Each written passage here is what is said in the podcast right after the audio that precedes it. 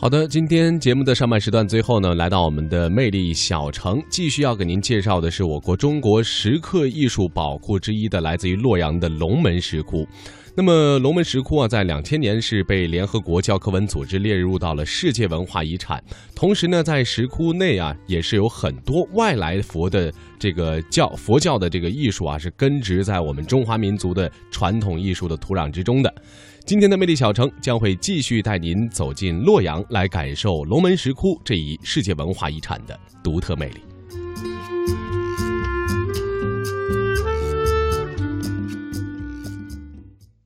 面前的这个大象龛，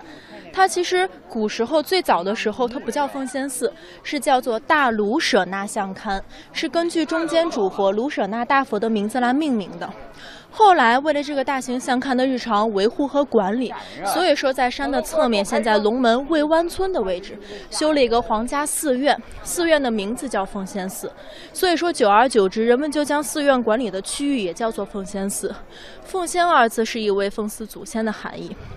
那么，根据碑刻题记的记载啊，奉先寺是完工于唐高宗上元二年，即公元六百七十五年，是唐高宗李治为他的父亲唐太宗李世民所修建的功德库。而在完工的头三年，作为皇后的武则天就出来捐资了。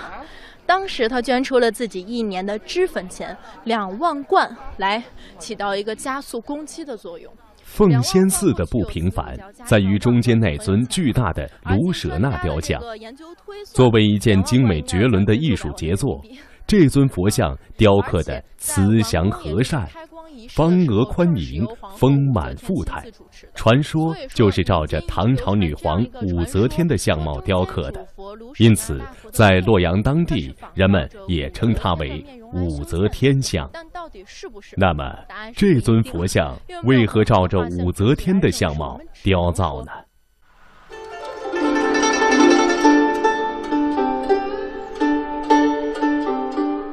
武则天是山西文水县人，父亲武氏出生于贫穷的农家，后来经商致富，又步入仕途，晋升为利州都督。《旧唐书》等史料和传说盛赞的那位星象家袁天罡，有年路经利州，看了小武则天的相貌，说是有君临天下的王相。于是便早早地使武则天产生了这个念头和欲望。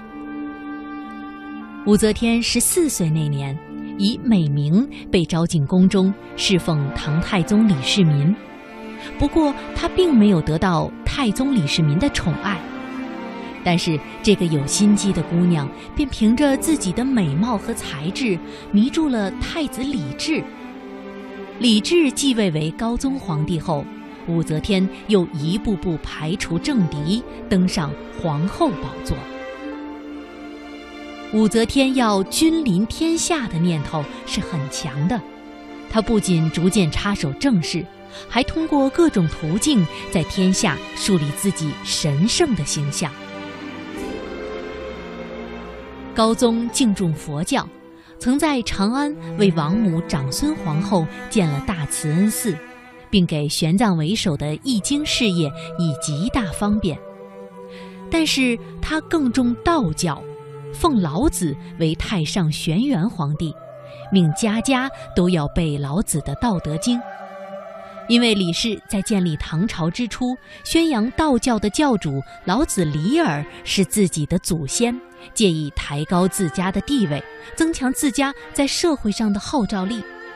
麟德元年，玄奘病没之前，请求在公开场合改变道先佛后的次序为佛先道后，而这高宗都坚决不肯答应。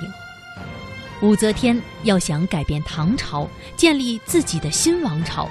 不仅要在社会力量上打击李氏势力，像他称帝之后大诛李氏封王一样。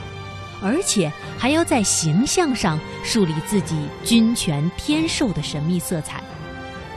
而在这一点上，利用和道教旗鼓相当的佛教是最为合适的。因此，武则天一直把自己的形象和佛的形象有意地连在一起，混为一体。有说她是撒着娇让高宗开凿这尊大佛时，依照自己的形象来建造；也有的说是他慷慨捐助了两万贯的脂粉钱，工匠们受到感动之后，主动依他为模特建的。总之呢，这尊佛的确和其他的佛像不太一样，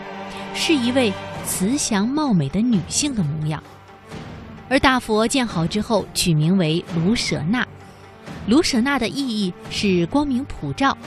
而武则天后来造字给自己取名照，意为日明当人，而这样相同的含义也不会是巧合的。武后称帝前夕，授意翻译、注解并大力推广了佛教《大云经》，明明白白地暗示出武则天就是弥勒菩萨转世，要成为女王，天下之人都将崇拜归顺。而这实质上是继卢舍那之后，又在官民心中以武则天为模样塑造的另一尊大佛像。如果一直流传下来的民间传言是真的话，那武则天在当时长得是非常的 端庄与漂亮了。这尊大佛是龙门石窟最大的一尊，整体通高加佛座十七点一四米，头高四米。您光看它那个耳朵，耳朵长达一点九米，但这尊佛给人留下深刻印象的，绝对不仅仅是因为体积之大、耳朵之长，而是因为它的面相世间所罕有。您看它的面容丰满圆润，彰显了唐代一派唯美的一个风格。眉如弯月，鼻梁高挺，樱桃小嘴还微微向上扬着。最传神的是大佛的眼睛，古时候大佛眼睛里是镶嵌有半球状的黑色琉璃珠，就像人的黑眼球一样。但时间长了，风化脱落就不见了。但是呢，它用的是内凹式的立体雕工，所以说您现在无论站在哪一个角度、哪一个方向，您去看它，它都是在看着你的。在佛座北侧的后方有唐玄宗时期补刻上去的大卢舍那像龛碑记，上面是这样来描述卢舍那大佛的：说相好稀有，红颜无匹，大慈大悲，如日如月。瞻容构尽，启程愿毕。就说这尊佛的面相世间所罕有，它的品行就像天上的太阳和月亮一样璀璨，又非常的慈祥端庄。您瞻仰它的容貌，心中的烦恼全然都会散去。启程愿毕，只要您来此向他虔诚的祈祷，心中的愿望是都可以达成的。所以说，古时候有无数的芸芸众生，当经过风雨波时、历经沧桑的佛像展现在眼前。前，心里只有震撼和感动。驻足观赏佛像，就是和古往今来的伟大灵魂对话，也是在阅读厚重的历史。从他那如有似无的微笑中，领悟到无限的慈爱和超凡的智慧之光；从他低垂的双目中，感到温暖仁爱和怜悯。给人永恒的心灵慰藉。咱们古代的那个杰出的艺术家能雕刻出这么完美的艺术品，让人看的真的挺震撼的，非常的佩服。两个字儿：震撼。过去那种人没有现在的那种比较专业的工具，在那种比较落后的生产工具下能造出这个来，是非常非常厉害的，肯定付出了非常非常大的代价。很难想象我们的先祖是怎样雕出这些巧夺天工的石窟的。对于龙门石窟的意义，龙门石窟研究院研究中心馆员李兰这样评价。龙门石窟的话，它是佛教石窟，它最重要的在研究上的意义就是，它首先它是北魏和唐代两两朝的皇家石窟。那么能这么称的，在国内的石窟当中非常少的。云冈它是北魏的皇家开凿的石窟，那么它只是一个朝代。那么龙门是不仅仅是北魏的皇室在云冈迁都，从大同迁都到洛阳之后。开凿的皇家石窟，那么到了唐代，它同样也是有这个皇家的力量在这边支持，所以它应该代表的是当时北朝北魏时期和唐代中国最高的石刻雕塑的雕塑的水平。那么我们有时候可以不毫不夸张的说，在当时的世界上也是占有一席之地，也是非常重要的。